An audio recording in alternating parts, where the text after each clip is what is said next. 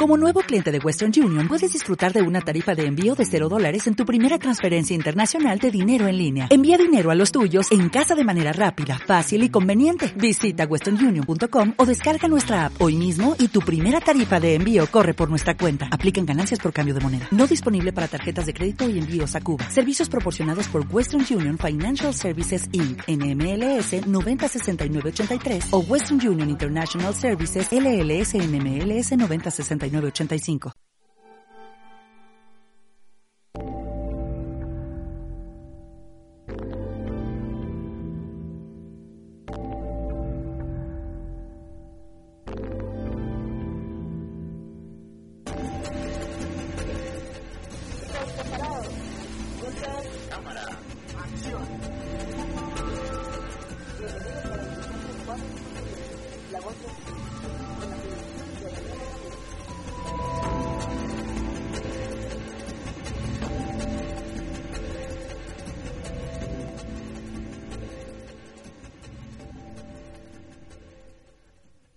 Sean todos bienvenidos a de nuevo a 24 cuadros por segundo. Es un placer estar con ustedes de nuevo para compartir y hablar de cine, que es lo que nos gusta. Mi nombre es Vincent Hill.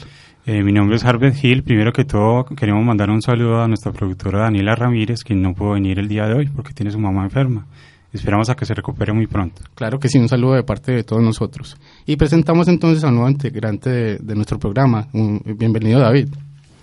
Sí, muchas gracias, Vincent. Un saludo para todos nuestros oyentes muy contento de hacer parte de este gran equipo de 24 cuadros por segundo. Esperemos que los temas que vamos a tratar hoy sean del agrado de todos ustedes. Bueno, nos recordarás al ver las redes sociales y el correo. Claro que sí. Nos pueden escribir a nuestro correo 24 cuadros por segundo arroba gmail.com, todo en letras, o a nuestra página en Facebook 24 cuadros por segundo con 24 en número y el por escrito como X. Bueno, seguimos aquí en 24 cuadros por segundo, la voz del cine.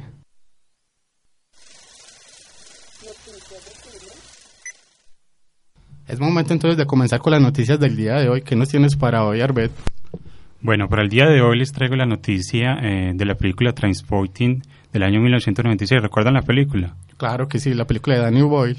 Bueno, recientemente el director británico Danny Boyle eh, declaró para la página de Playlist que va a realizar una secuela de la película en el año 2016 va a contar de nuevo pues con el actor Ivan McGregor y con todo el otro reparto pues de la película original. ¿Y cómo se llama, se titulará la película? Bueno, la, nueva película se titulará Porno. ¿Adivinan de qué se tratará? Eh, eh, bueno, es muy interesante que cuente con el mismo reparto, ¿no? Después de tantos años. Es verdad. La película pues recurre pues a los personajes de la película pues 20 años después y es muy buena pues estas, estas propuestas para revivir las películas que ya es que esta es una película de culto. Bueno, entonces es una muy interesante noticia. Será una película además pues muy esperada, ¿no? Claro que sí. Bueno, yo les traigo otra noticia eh, tiene que ver con el cine de terror y se trata de la nueva película de Sam Raimi, que como conocerán es el director de la trilogía de, Evil Dead, de la original, porque como sabrán ustedes, eh, dentro de muy poco se estrenará el remake de la película, que de hecho pues también tendrá su trilogía aparte de la trilogía original. Pero entonces la, la noticia tiene que ver con el guion que está escribiendo el director Sam Raimi con su hermano, el guion de la cuarta entrega de la saga, que será más una secuela de la tercera entrega de El Ejército de las Tinieblas, porque como sabrán, la película, de hecho, pues la tercera es distinta a las dos primeras entregas, entonces será más una secuela que, una cuarta entrega. Recordemos que el director tiene actualmente en cartelera pues, en el país la película Oz o El Mago de Oz, ¿cierto? Exactamente. Pero muy buena noticia que vuelva pues al cine de género pues que tanto adora con su trilogía pues de, de Mala Muerte o de Evil Dead pero también, por ejemplo, con la película Agárrame y Arrastrame el infierno, perdón. Exactamente. Bueno, entonces era una película muy esperada, eh, de vuelta, la vuelta del director a género de terror, aunque según se dice, pues será más del género de aventuras que el, que el de terror. Bueno, eh, seguimos entonces en 24 cuadros por segundo, la voz del cine.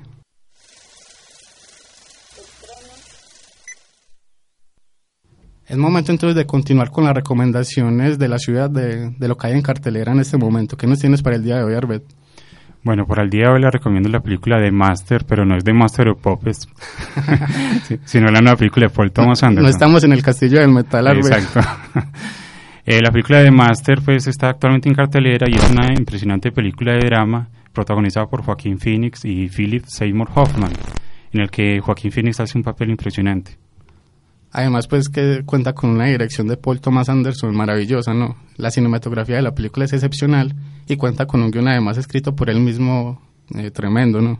El director es uno de los mejores en la actualidad y siempre se ha destacado pues por películas eh, poderosas en sus escenas y en sus personajes. En este caso, pues, lo protagoniza, pues, como les dije anteriormente, Joaquín Phoenix, que hace el papel de Freddy, que es un veterano de la Marina, quien además es un alcohólico y un obsesionado con el sexo en determinado momento conoce pues a un líder de una comunidad, una, de una comunidad religiosa, interpretado pues por Philip Seymour Hoffman, el cual lo ve como un como un docente, alguien, un guía, un líder, y entonces comienzan una relación padre-hijo pues que, que es la, la, base pues de la película. Bueno, entre los dos se formará una amistad eh, muy amena, ¿no? Eh, pero hacia el final de la película todo todo ha encaminado a que, a que esa relación se, se separe, ¿no? Claro, porque el personaje de Freddy es muy inestable, además que la esposa pues del, líder pues del culto eh, no le cae para nada bien, entonces es muy buena las interpretaciones. Bueno, entonces ya lo saben, es una muy buena recomendación para que la tengan en cuenta, se trata de, de Master. Yo les traigo otra recomendación, eh, tiene que ver con la nueva película de los hermanos Wachowski, que como conocerán son los creadores de la saga de The Matrix en conjunto con el director alemán Tom Tigwer, conocido por las películas Corre Lola Corre, The International o El Perfume. Se trata de la película Cloud Atlas o La Red Invisible, una película que se centra dentro de la misma historia en múltiples tramas dentro de la misma, dentro del mismo argumento. Múltiples tramas y múltiples géneros en las que los personajes se, se, tendrán una conexión eh, eh, directa o indirectamente eh, entre cada historia. Claro, la película muestra seis diferentes segmentos a lo largo de diferentes etapas pues, de la historia humana, eh, en la cual cada uno, como bien decís, es como una película aparte, ya sea pues una, eh, una película sobre el racismo, sobre las teorías de conspiración de los años 70, de la ciencia ficción o inclusive del cine postapocalíptico. Exactamente, eso que dices tiene mucho que ver con, con los Wachowski, porque como en el caso de Tarantino, de Quentin Tarantino, ellos también se basan mucho en, en, en, el cine de épocas pasadas, en, múltiples géneros y, y, se nota pues la influencia de todos ellos en, las películas que hacen. ¿Vos, David, ya la viste, no? No, pues la verdad no he tenido la oportunidad de verla, pero sí la voy a tener muy en cuenta. Claro que sí, la película, pues como bien dice Vincent, eh, trata diferentes etapas pues, de la humanidad, además de que se relacionan las historias, aunque eh, cierta parte pues se podría pensar que la película es un poco larga. Bueno, sí, pero no deja de todas maneras de ser entretenida y, y de, de, pues hace que el espectador reflexione y se quede pensando porque es una trama, por así decirlo, compleja. Además que los diferentes actores hacen varios papeles en la misma. Así es. Entonces una, una muy interesante recomendación. Entonces ya lo saben, se trató de, de Master, de Paul Thomas Anderson y de eh, Cloud Atlas o La Red Invisible para que las tengan en cuenta. Seguimos aquí en 24 cuadros por segundo, la voz del cine.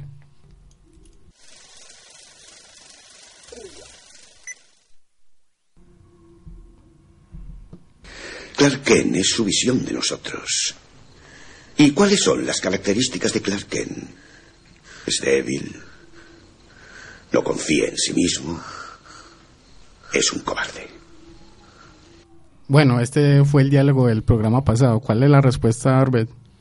Bueno, la respuesta es Kill Bill, volumen 2 del director Quentin Tarantino. El diálogo es dicho en la película por eh, el personaje Bill, que es interpretado por David Carradine hacia el final de la película. Exactamente. Bueno, y seguimos con el, la trivia del día de hoy. Pues conocías mi pasado cuando te casaste conmigo. Cierto, mi psicoanalista me lo advirtió, pero eras tan guapa que cambié de psicoanalista.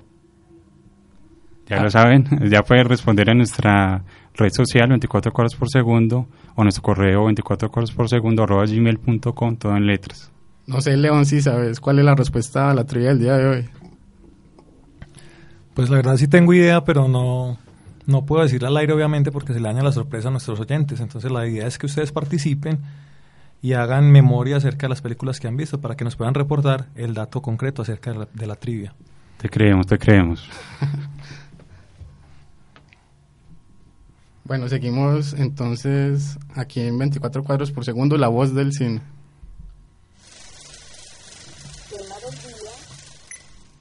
Bueno, es momento entonces...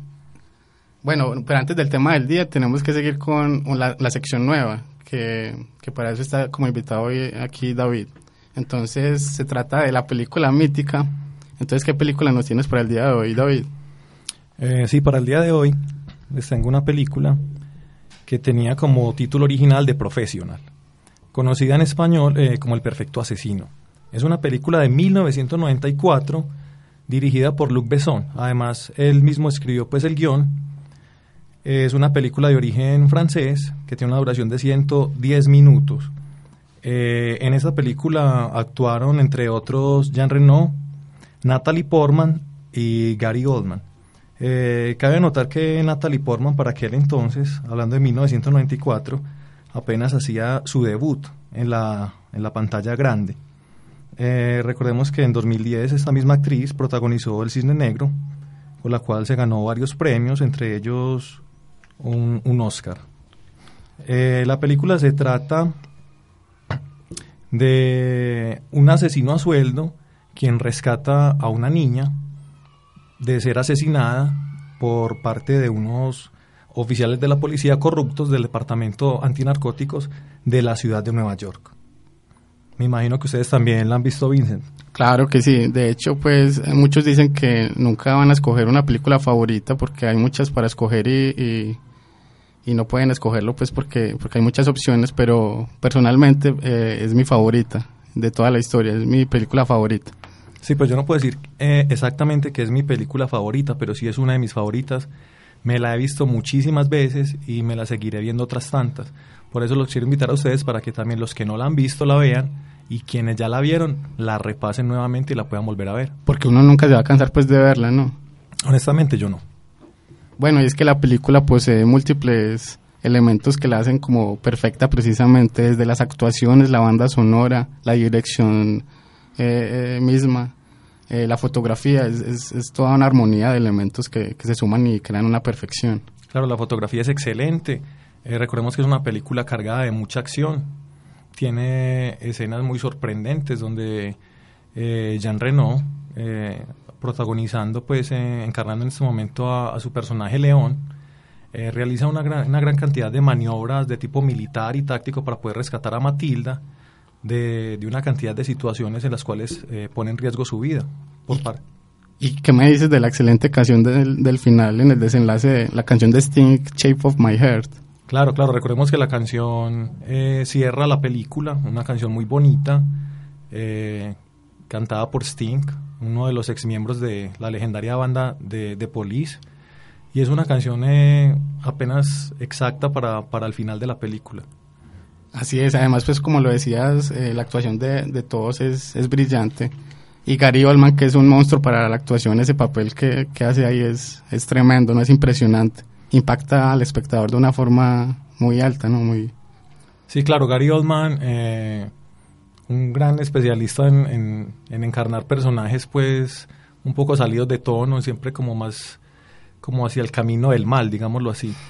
Eh, hace un gran papel, eh, él, es el jefe pues de, de la unidad de antinarcóticos, eh, un policía muy corrupto, un policía muy malvado, quien asesina a la familia de Matilda y, por, posteriormente la busca para asesinarla. Entonces la actuación de, de Gary Oldman impecable, muy buena. por ejemplo, recuerdo una de las escenas en la que el personaje de Jean Reno entra a una habitación en la, en la que hay una iluminación oscura y, entra matando a todas las personas que están ahí hasta que queda una persona de último. Y la iluminación ahí es excepcional, ¿no? Sí, magistral, magistral.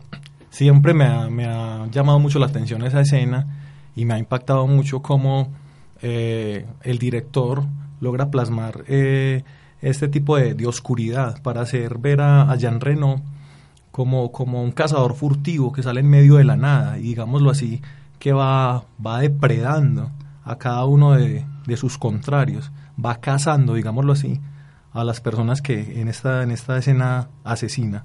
Bueno, entonces ya lo saben, es una muy buena recomendación. Se trata de, de Profesional o El Perfecto Asesino, eh, como es conocida en español. Entonces seguimos aquí en 24 cuadros por segundo, la voz del cine.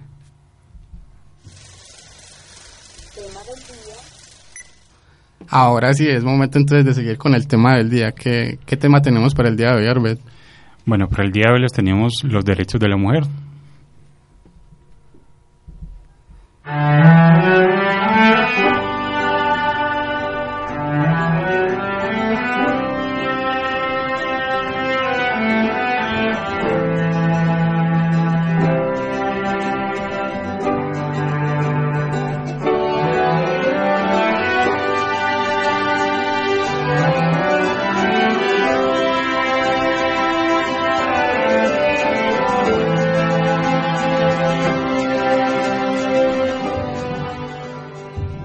Bueno, esta canción tiene que ver mucho con el tema del día porque hace parte de una de las películas que trataremos más adelante.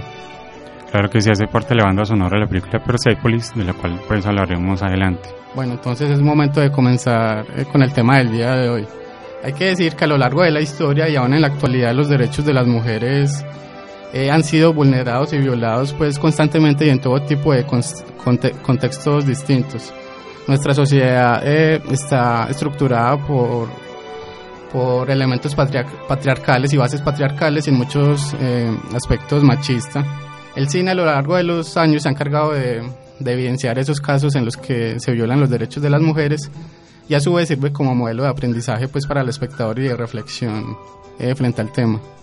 Claro que sí, el tema es muy importante porque nos muestra pues eh, o el cine nos ha mostrado mujeres trabajadoras que luchan pues por los derechos de la mujer, además por el derecho pues al, al trabajo, a la emancipación, a la, a la posibilidad pues de, de convertir cada uno en, en, su propia vida, no que no sea una vida de nadie, por ejemplo.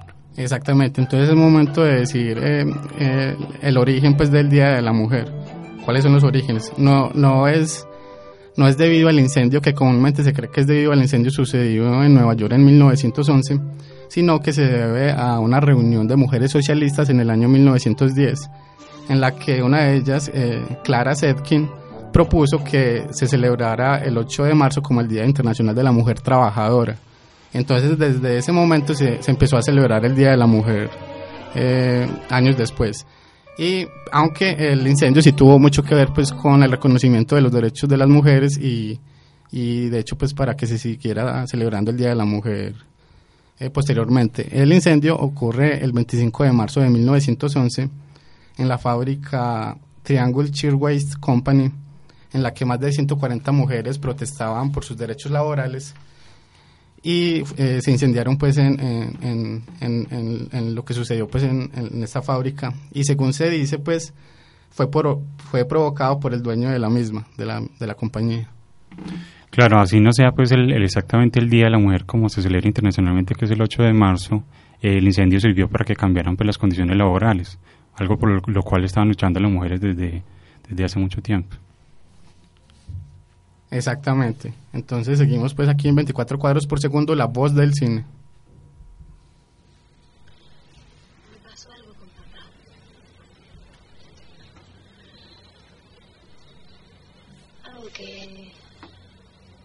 Es una cosa de gente grande.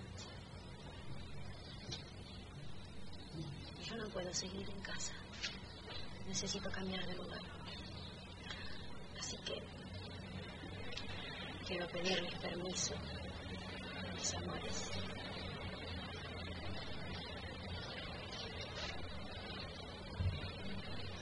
Para irme de casa por un tiempo. Yo no estoy bien ahora.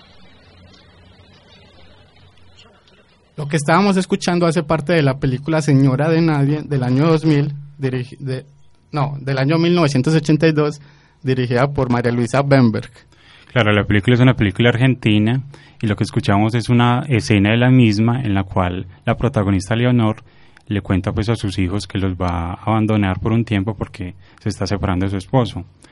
Eh, recordemos que la película fue dirigida por María Luisa Bemberg eh, es, es, en cierta forma autobiográfica, porque nos muestra pues a un personaje de Leonor, quien eh, en un determinado momento tiene todo arreglado en su vida, es una ama de casa que cuida a sus hijos, que cuida la casa, eh, pero en un momento determinado debido a, circunstancias de la vida, observa a su esposo con un amante.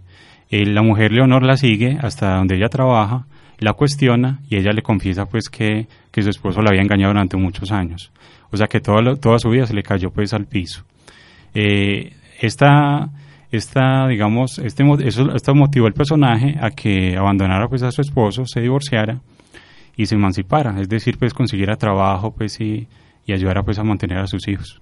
Así es, la película digamos que muestra algo que siempre se ha visto como una tradición, una especie de tradición, pero que resulta ser más como una forma de comportamiento machista y en la que la mujer es vista pues como un objeto, eh, como algo que pertenece al hombre y, y, por ejemplo se ve como que, que las mujeres deben servir al hombre y siempre deben obedecerlo, ¿no?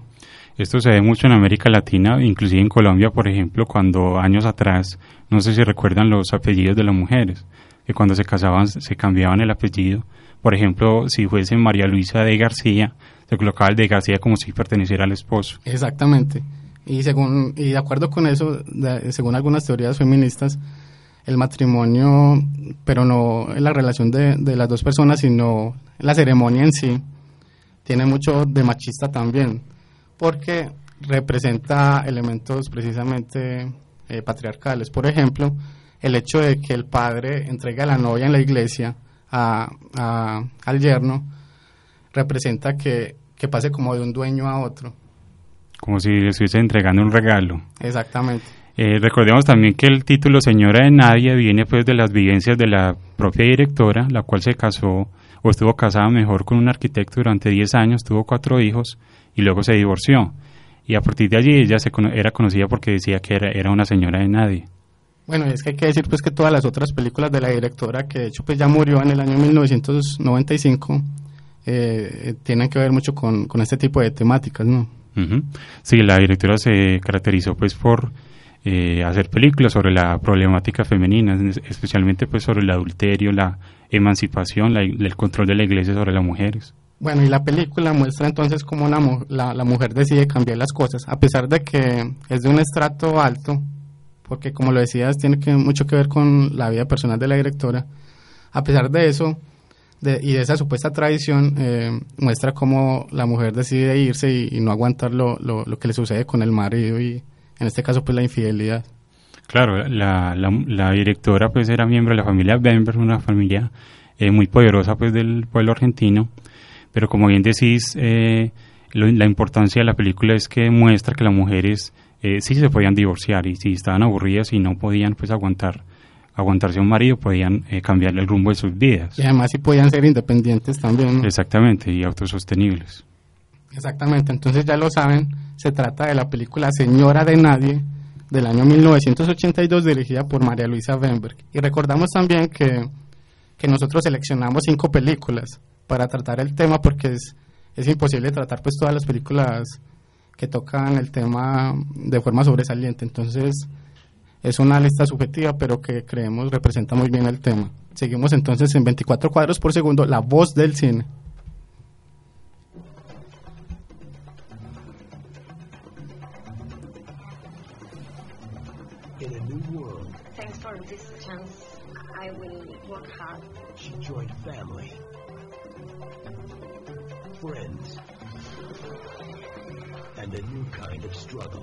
Go back to work. Get out of here.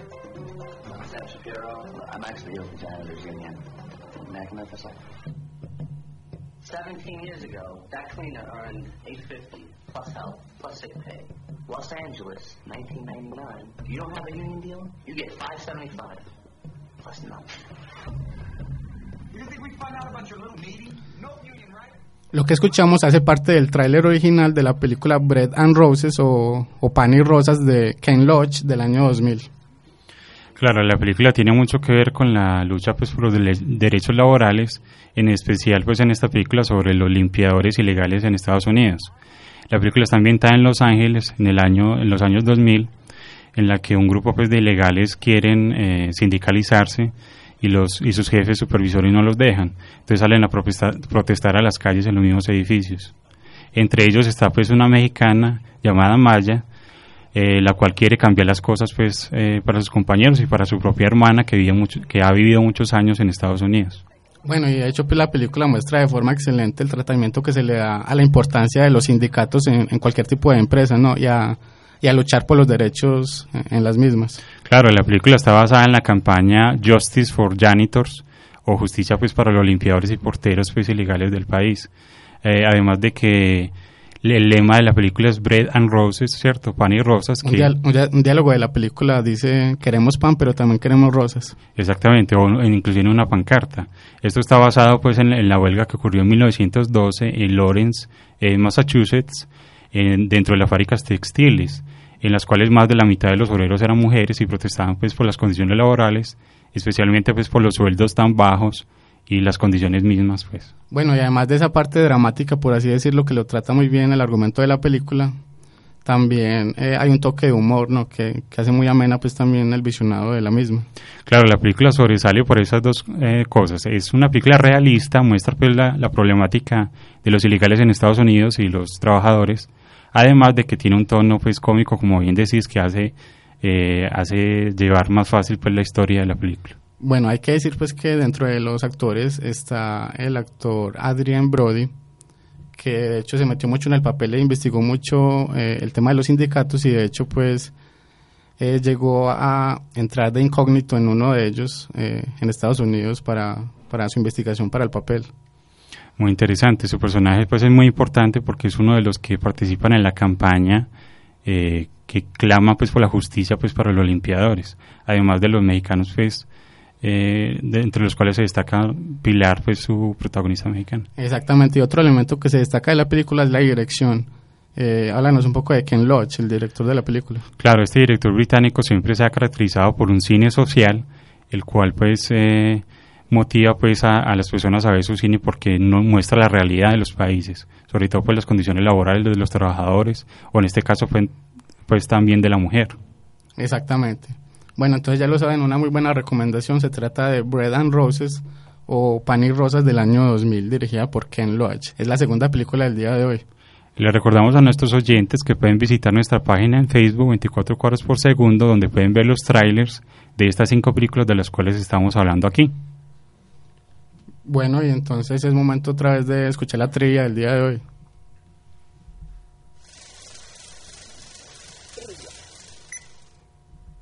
Pues conocías mi pasado cuando te casaste conmigo. Cierto, mi psicoanalista me lo advirtió, pero eres tan guapa que cambié de psicoanalista. Bueno, Arbel, no sé si sabes eh, qué película es. Ni idea. No, yo sí no tengo idea como David. No, pues la verdad no. Corchado totalmente.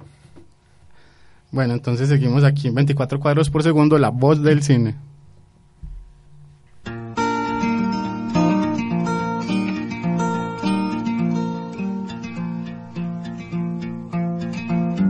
You're traveling North Country Path, where the winds hit heavy on the borderline,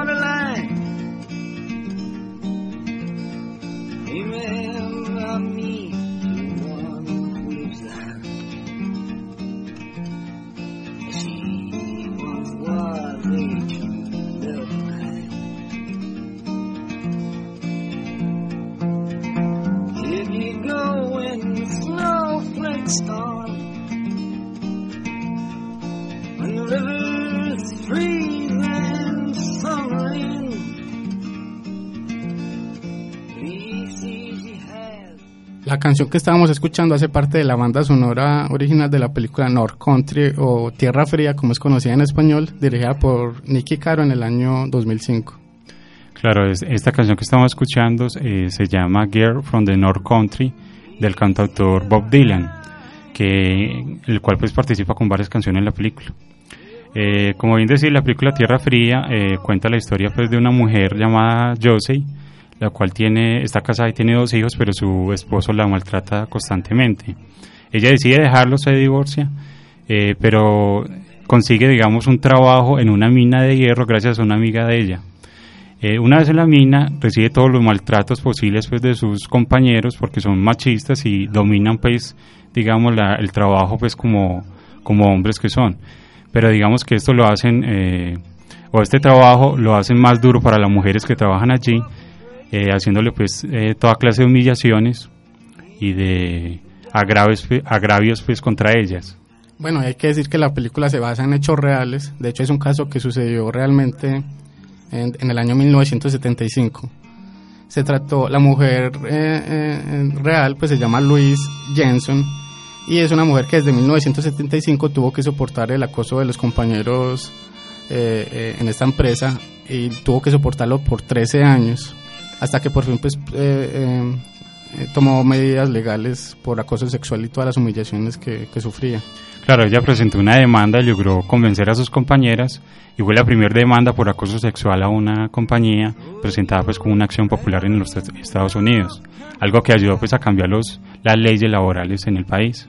Bueno, como en el caso de Señora de Nadie, aunque esta mujer, la protagonista, sí es de un estrato mucho menor, sí es, digamos por así decirlo, pobre, Sí, eh, se cansa de- del trato que, que sufría pues por parte de su marido, eh, aunque en este caso no es la infidelidad, sino el maltrato físico, y se va pues de la casa, aunque, aunque recibe pues eh, un trato mucho peor en, en el trabajo. o inclusive en su propia casa, porque su padre pues también es muy machista, que también trabaja en la mina, pero como todos los, los trabajadores pues de dicha compañía son muy reacios al cambio, no quieren mujeres trabajando pues en una mina, por lo que le hace la vida imposible también a su propia hija, o inclusive su madre también es muy machista. Exactamente. Bueno, y es que como, como es visto también en la vida real, en nuestra sociedad también se cree que las mujeres no, no son aptas para muchos trabajos que se dice que son solo para hombres, ¿no? Claro, y aquí se muestra pues a una mujer manejando un camión igualmente fácil que lo, como lo haría un hombre, ¿cierto? O Exactamente. sea que no, no hay problema pues para ello. Bueno, eh, no sé si conocerás al actor Bill Nighy. Nighy. El actor británico, sí. Ah, exactamente. No sé si será exagerado, pero en una ocasión dijo que la actuación de Richard Jenkins en la película que interpreta al padre de la protagonista es una de las mejores de la historia. La verdad sí es muy muy muy sobresaliente, pero no creo pues que tampoco de las mejores. Yo tampoco creo, es algo muy exagerado, aunque sí hay que destacar las actuaciones de la película, eh, empezando pues por su actriz eh, Charlize Theron. Eh, la actuación de ella ahí es brillante, es sencillamente magnífica, es, eh, hace sentirle al espectador todo lo que su personaje sufre a lo largo de la película de forma directa. Claro, la, la actriz, digamos, conecta emocionalmente con el espectador desde el principio y logra como- mostrar, como bien decir, su sufrimiento y la transformación que sufre a lo largo pues, del, del metraje de la película. Así es, bueno, no sé si recordarás la violación que sale en la historia de la película. Que, Sí, claro, en que ocurre pues en cuando ella era menor de edad. Así es, bueno, de hecho es una eh, ocurrió realmente, le ocurrió a la mujer real, pero no como se muestra en la película que sucede pues eh, en la secundaria, sino muchos años después, cuando ya era mayor. ¿Ok? Y es que de hecho pues el juicio que sale en la película no fue solamente uno, eh, realmente fueron varios y duró muchos años, entonces en esos aspectos pues no es tan tan, Tan fiel tan pues a la realidad. La realidad, sí. Pero recordemos que en la vida real el juicio o la demanda empezó en el año 1998, y, perdón, mil- sí, 1998 y duró 10 años para eh, llegar a un fallo, pues. Exactamente, bueno, entonces se trata pues de una película brillante con un guion excepcional también, ¿no? Sí, sí, el, el guion está muy bien escrito, además que todos los secundarios sobresalen también, incluyendo pues al, al propio Jeremy Renner o a, o a Woody Harrelson, por ejemplo. Bueno, y de hecho, pues Wo- Woody Harrelson y Sean Ben eh, están como acostumbrados a otro tipo de papeles y en este caso sorprenden por, por, su in- por sus interpretaciones, ¿no? Sí, es verdad. Además que la película también me hizo acordar una escena de Señora de Nadie, que es cuando la, el personaje interpretado por Charlize Theron lleva a sus hijos a un restaurante para comentarles pues, sus cambios en la vida, algo que ocurre también en la película Señora de Nadie. Exactamente, bueno, entonces ya lo saben, se trata de la película North Country o Tierra Fría, dirigida por Nicky Caro en el año 2005. Es la tercera película del día de hoy. Y seguimos aquí entonces en Zona Radio 88.4, eh, 24 cuadros por segundo, la voz del cine.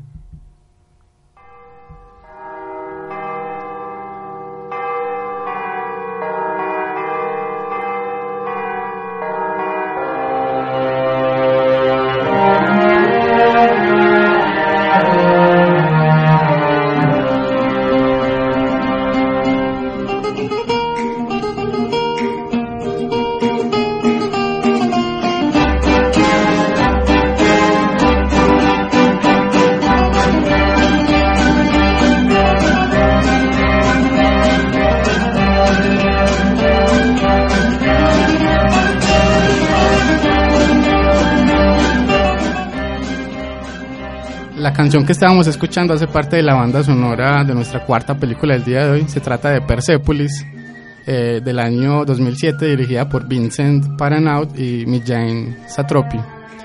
Claro que sí, la canción se llama March Persan del compositor Olivier Bernet, quien es el compositor pues, de esta película Persepolis. Bueno, hay que decir que es una película animada. Es verdad, la película es animada y cuenta la historia pues, de, de Marjan, una niña eh, en los años 70, la cual eh, vive bajo el régimen pues, del Shah en Irán, eh, el cual pues es caracterizado por su abuso del poder.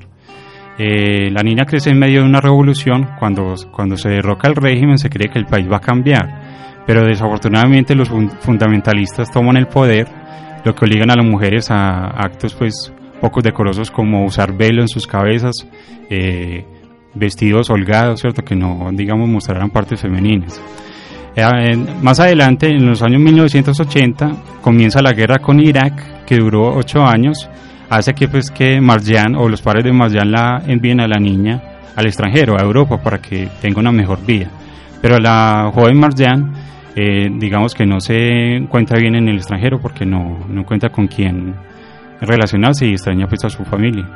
Bueno, y hay que decir que la película muestra de forma acer- acertada y correcta eh, eh, la represión que sufren los habitantes de Irán y especialmente las mujeres, como lo dices, en la forma en que se visten, porque es absurdo pues pensar que eh, deben de hacerlo por para no provocar a los hombres. Claro, además de que se muestra pues con, eh, con lo absurdo que vos decís de las órdenes de religiosas o digamos eh, todos los hombres la siguen sin, sin chistar, ¿cierto? En general pues eh, todo en contra de las mujeres. Bueno, y de hecho, pues como la película es una crítica precisamente a toda la historia de Irán de los últimos años y aún en la actualidad, el gobierno de Irán ha, ha prohibido la, la exhibición de la película en muchos lugares y, y protestó, de hecho, pues eh, a Francia, que es el país, el país de, que realizó la película por, por la exhibición de la misma. Claro, recordemos que la película está dirigida por dos directores, uno francés y una de Irán, que es la propia Marjan Satrapi, que, en cuya historia está basada en su propio cómic, en la cual pues narra pues, lo, lo que vivió ella durante la revolución y la guerra con Irak. Eh, seguro por ese motivo también resulta una película muy personal, ¿no? Y porque de hecho pues ella vivió eso mismo que pasa en la película. Claro, la realidad que se muestra muy dura, que es el- precisamente lo que pasa pues en, en el país del Oriente, eh, pero la, también el tono de la película es algo cómico, algo que ayuda a llevar pues la, la historia. Como en el caso de Pan y Rosas, esta también, como lo dices, tiene un toque cómico que, que hace sobrellevar mejor todo lo, todo lo que sucede en el argumento. Sí, es algo muy particular, por ejemplo, la escena donde buscan contrabando de música en el centro de Teherán, ¿cierto? Buscando música de Iron Maiden, por ejemplo. Exactamente, algo que llama mucho la atención es que a la niña le gusta el metal, ¿no? Y el punk. Sí. Además, pues, de que la represión, pues, eh, libre expresión, mejor dicho, pues, de los habitantes de Irán, eh, la propia Marjan, pues, sufre la, la soledad, pues, en el extranjero también. Digamos que no hay un apoyo a las eh, personas extranjeras en países como Austria, en este caso. Y además es un, es un tipo de película animada distinta, ¿no? A lo que tiene acostumbrado, por ejemplo, Disney o, o- o cualquier otra productora de este tipo. Claro, esto no es un cuento de hadas, sin ninguna duda. Además de que la película se muestra en un blanco y negro precioso, que es un, como un largo flashback de la, de la vida de la, de la protagonista. Además, ese, eso que dices es un elemento muy importante también de, de la película porque la, narra- la narración es, es excepcional. Se cuenta la vida de la niña, el crecimiento y, y- y a la vez en el trasfondo se ve el contexto político y social que, que sufrió pues Irán a lo largo de los años. Algo destacable también es la familia de Marjan, que es una familia occidentalizada, que tiene una mente más abierta y que ayuda pues a la educación de ella pues como una mente libre y que se logrará emancipar pues en el futuro. Bueno, hay que decir pues que la película estuvo nominada a la mejor película extranjera en el año 2008, eh, compitiendo por, por Francia en los premios Oscar pues. Ese mismo año ganó el premio al jurado en el Festival de Cannes. Entonces se trata de una muy buena recomendación, la cuarta película del día de hoy, eh, titulada Persepolis del año 2007, eh, de- del director francés Vincent Paranot y Millán Satropi. Seguimos aquí en 24 cuadros por segundo, la voz del cine.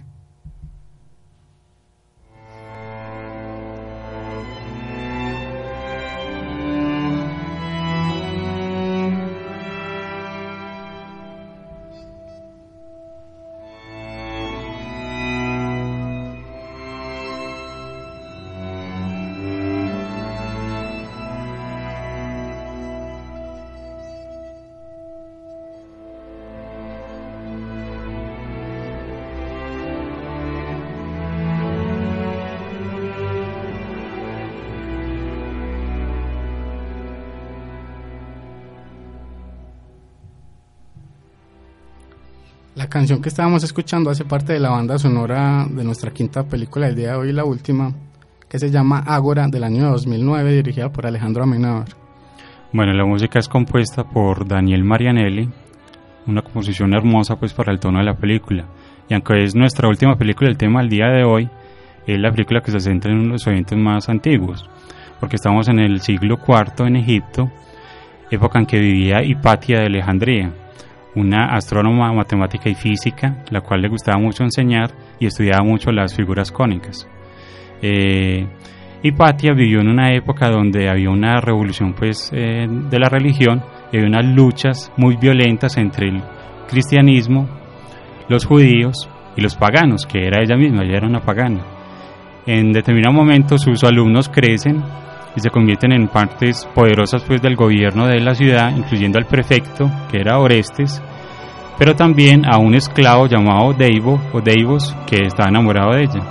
Bueno, y la película muestra de forma acertada cómo los causantes de- del trato que se le da a la mujer eh, hasta la actualidad, diría yo, es la misma religión que con sus políticas ha excluido y, y, ha puesto en, en sumisión a la mujer.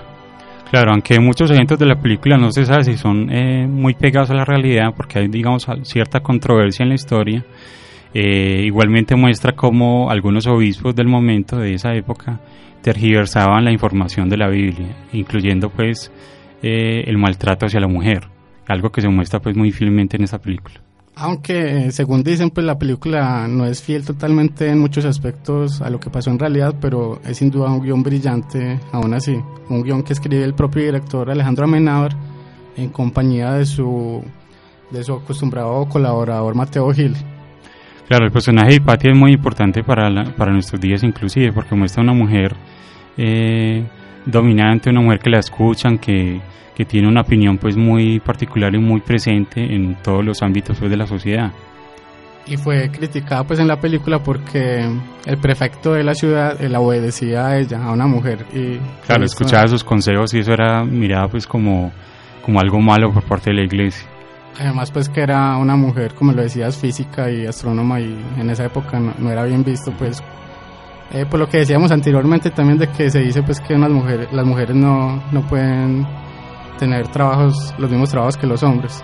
Claro, llegar a, a cargos pues Sí, no, no. que son, digamos, o eran supuestamente eh, nombrados solo para los hombres. También pues Hipatia eh, era un ser libre, la cual no estaba interesada en el amor como se muestra en la película, sino, sino en la ciencia, su amor por la astronomía y las matemáticas. Exactamente, además pues el papel de Hipatia que interpreta a Rachel Weisz fue pensado para la misma actriz por, por Alejandro Amenábar desde el guion, desde antes de escribir el guion. Muy interesante porque la, la actriz eh, interpreta perfectamente a este, a este personaje histórico con mucho sentimiento pues y, y muestra su pasión por la ciencia. Exactamente, y las otras actuaciones pues también se destacan, ¿no? Claro que sí. y la dirección pues de, de Alejandro Amenábar que, como en el caso de Tarantino Paul Thomas Anderson que nombrábamos anteriormente se demora entre cada trabajo entre cada película que saca porque porque la planea con, con mucha anticipación y de, y de forma adecuada La película sobresale además porque es una superproducción hecha en España, ¿cierto? es una de las películas más caras que se han hecho en este país aunque la más cara pues es Planeta 51 la película animada Claro que salió posteriormente. Pero digamos que en el 2009 fue una, un gran, una gran producción que le fue muy bien en taquilla y en crítica, a pesar de que los religiosos también la criticaron porque consideran que era una película ateísta, pues. sí claro pues porque obviamente pues el personaje principal es, es ateo ¿no? Sí. Bueno, entonces ya lo saben, esta fue la quinta película del día de hoy. Eh, se trata de Ágora del año 2009 de Alejandro Amenábar. Es momento entonces de hacer un resumen de las películas que vimos el día de hoy. Empezamos entonces con la película Señora de Nadie del año 1982 de María Luisa Bemberg. Continuamos con la película Bread and Roses o Pan y Rosas del director británico Ken Loach del año 2000. Luego seguimos con la película North Country o Tierra Fría de Nicky Caro del año 2005. Posteriormente la película Persepolis del francés eh, Palanaut y Marjan Satrapi. Y terminamos entonces con la película Ágora del año 2009 de Alejandro Amenábar.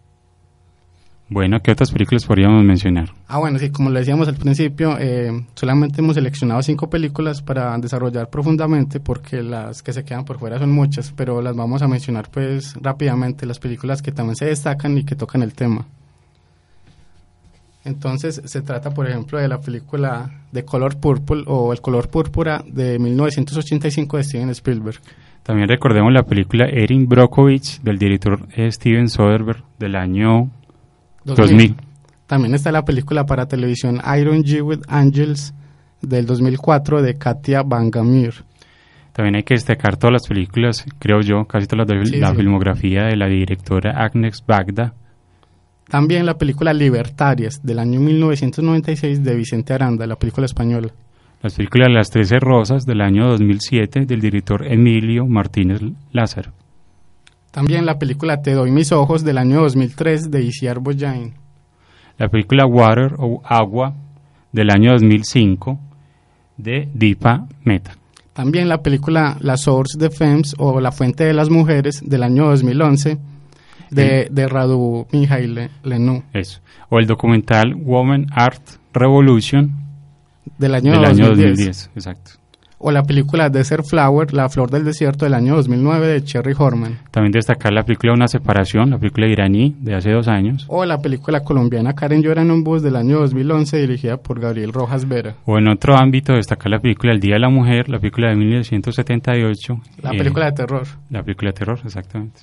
Que también conocida como Escupiré sobre tu tumba. Exactamente, que tuvo un remake muchos años después. Y seguimos entonces aquí, 24 cuadros por segundo, la voz del cine. Trivia. Pues conocías mi pasado cuando te casaste conmigo. Cierto, mi psicoanalista me lo advirtió, pero eras tan guapa que cambié de psicoanalista. Bueno, esta es la última vez que pasamos la trivia del día hoy. No sé, ver si a la final no, no supiste cuál es la respuesta. No, supongo que tiene que ver con el género de drama. Bueno, sí, sí, sí, es una pista muy buena. eh, recuérdanos las redes sociales y el correo, por favor. Bueno, le recordamos que nos pueden escribir a nuestro correo 24 cuadros por segundo arroba gmail.com, todo en letras, o nuestra página en Facebook 24 cuadros por segundo con 24 en número y el por en X. Bueno, y ya estamos llegando al final de nuestro programa. No sé, David, qué más tienes que decir sobre el tema del día de hoy. Pues en realidad eh, hay muchas cosas que decir acerca del Día de la Mujer y acerca de los derechos de este ser tan maravilloso. Eh, desafortunadamente estos días pues miraba yo las noticias eh, cómo las mujeres son subvaloradas incluso eh, en el campo laboral y devengan por la misma labor realizada un salario menor que, que el de los hombres. Otro tema también importante pues que me parece muy álgido es hoy en día cómo la violencia está atacando de una manera tan, tan brutal a la mujer y desafortunadamente pues en nuestro departamento, eh, digámoslo así, pues que somos líderes en, en cuanto a las estadísticas respecto a este tema, lo cual demuestra eh, cómo los valores en esta sociedad se, se han perdido tanto y esa vena machista que venía arraigada desde hace tantos años, desafortunadamente no ha podido salir de nuestras regiones y de nuestra cultura. Bueno, así es, y esperemos pues que el cine siga reivindicando el papel de la mujer y los derechos de las mujeres eh, eh, próximamente, pues eh, y como lo ha hecho a lo largo de los años. Claro, yo pienso que la, actividad que más dignifica y más enaltece al ser humano es el arte.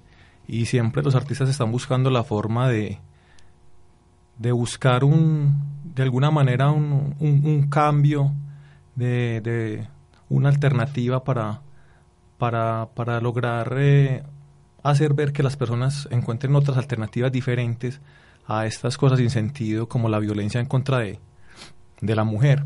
Eh, el cine ha sido una, una de las artes que, que yo pienso que tal vez más se ha manifestado respecto a este tema y por eso pues en el día de hoy teníamos esa recopilación acerca de, de- de las películas pues que, que ya mencionamos anteriormente para, para hacer ver que de, de manera artística a través del cine se puede tratar de, de superar una cantidad de barreras que vivimos y afrontamos en nuestra sociedad actual. Muy buenas las palabras porque la, la mujer pues necesita eh, más atención por parte de nosotros porque hay, digamos que lograr la igualdad laboral, ¿cierto? La igualdad de género, no solo pues en la parte laboral, solo en la, también en la familia, ¿cierto? Muchas de nuestras madres antioqueñas son machistas eh, por sí mismas, incluyéndolas a ellas. Entonces hay que cambiar la mentalidad y lograr pues de, de un mundo más igual pues para el género. Bueno, así es. Bueno, y ya ahora sí estamos pues llegando a- a- al fin de nuestro programa del día de hoy, nuestro segundo programa. Recordamos que la respuesta a la trivia la daremos en las redes sociales y, y en nuestro próximo programa. Y fue un placer entonces estar con ustedes el día de hoy para compartir y hablar de cine. Un saludo de nuevo a Daniela y a su madre. Pronta recuperación. Sí, claro que sí. Saludos a nuestra productora Daniela, a Janet pues, por su excelente trabajo técnico y a, muchas gracias a vos, Vincent, y a vos, David, por esta conversación.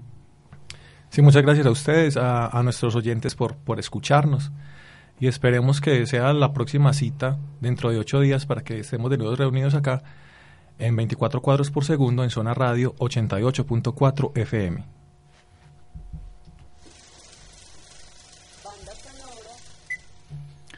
Bueno, para terminar el programa tenemos música como siempre.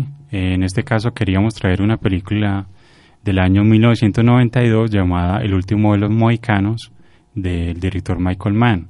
A propósito pues del actor eh, Daniel Day-Lewis, quien protagoniza la película, eh, le recordamos a nuestros oyentes que escribimos un artículo sobre la trayectoria del actor en nuestra revista, que la, la cual la pueden descargar desde, desde la página en Facebook.